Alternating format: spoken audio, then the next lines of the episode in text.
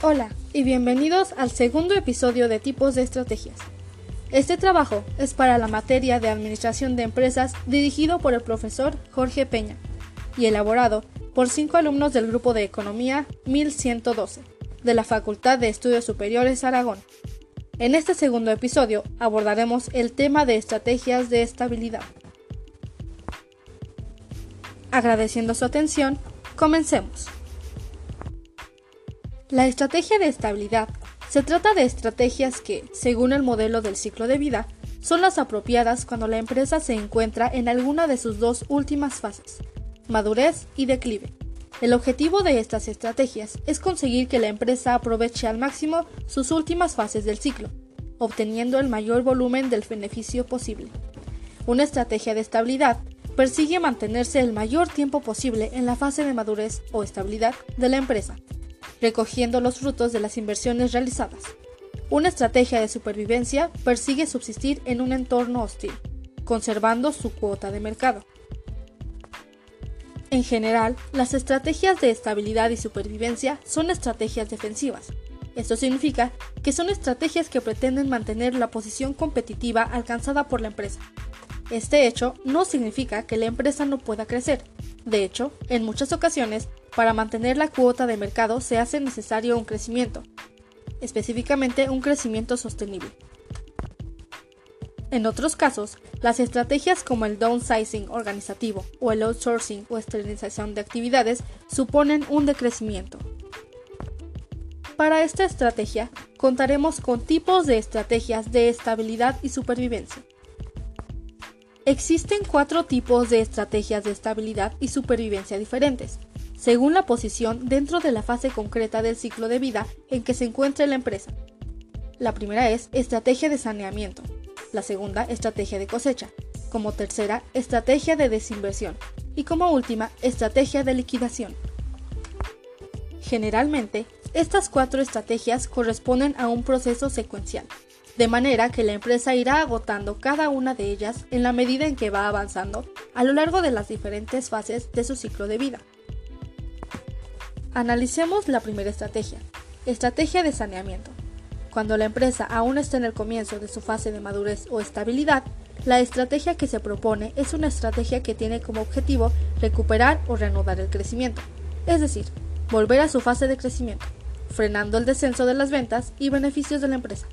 Para ello, la empresa deberá ejecutar acciones de saneamiento organizativo y financiero. Para lograrlo, las acciones principales de esta estrategia son las siguientes. Número 1. Reestructuración del liderazgo y de la organización. Se da cuando la causa que ha provocado la situación problemática es la dirección, una mala gestión, por ejemplo, y se hace necesario sustituir a la alta dirección. Número 2 reducción y o reasignación de activos.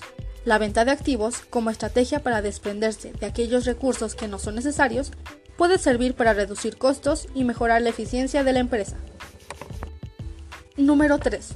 Reducción de costos. En general, el saneamiento exige reducir los costos de la empresa.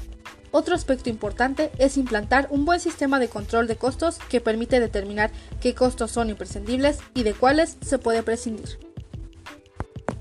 Por último, número 4, reposicionamiento de la empresa. De esta forma, la empresa se prepara para reanudar el crecimiento. Este reposicionamiento puede ser de productos o de mercados, lanzamiento de un nuevo producto, mejora de los productos existentes o entrada en nuevos mercados. Por consiguiente, tenemos la estrategia de cosecha.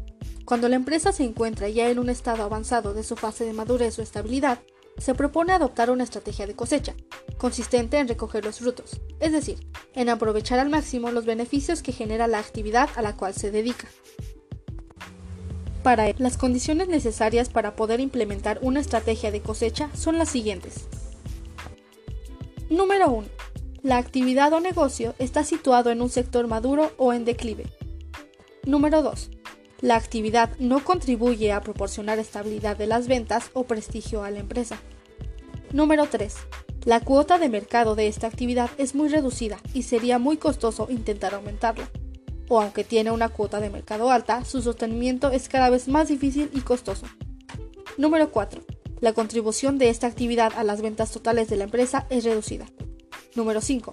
La empresa podrá emplear mejor los recursos que libere, invirtiéndolos en otras actividades actuales o en actividades nuevas. Número 6. Las ventas de la actividad no se reducirán rápidamente como resultado de la reducción de las inversiones. Con la estrategia de cosecha, la empresa busca generar recursos financieros dejando de invertir en una actividad que ya no produce ventas ni beneficios, con el propósito de reanudar el crecimiento con esta misma actividad o con actividades nuevas. Estrategia de desinversión. Cuando la empresa se sitúa al final de la fase de madurez o incluso en el inicio de la fase de declive o crisis, el modelo del ciclo de vida propone seguir una estrategia de desinversión, que consiste en conservar la actividad, pero desviando recursos a otras actividades o negocios. Existe una serie de factores que pueden dificultar o facilitar la implementación de una estrategia de desinversión. Número 1. Factores estructurales como la existencia de activos específicos, que impide o dificulta la venta de los mismos para poder desinvertir. Número 2. Las interrelaciones existentes entre las distintas partes de la empresa. Hace difícil que se pueda vender o liquidar una determinada parte o actividad, porque su liquidación perjudicaría a otras partes o actividades de la empresa. Número 3 factores psicológicos derivados de la oposición mostrada por las personas de la organización, en especial por parte de determinados directivos que ven en la desinversión una pérdida de poder o incluso un desprestigio para ellos. Por último, está la estrategia de liquidación. Cuando la empresa se sitúa en la fase de declive o crisis, se recomienda seguir una estrategia de liquidación. Esta estrategia consiste en abandonar o liquidar el negocio porque no solo ya no es rentable, sino que incluso está generando pérdidas y se produce cuando las tres estrategias anteriores han sido insuficientes. La liquidación de la empresa o del negocio se deberá hacer cuando aún es posible obtener un valor económico por ella. En la medida en que la situación se vaya deteriorando, el precio de venta de la empresa se irá reduciendo. Habiendo dicho esto, doy por concluido el segundo episodio de tipos de estrategias agradeciendo la atención de los espectadores y esperando que nuestro trabajo sea eficiente en alguna búsqueda de cualquier índole. Y siempre abiertos a retroalimentaciones, nos vemos en la próxima.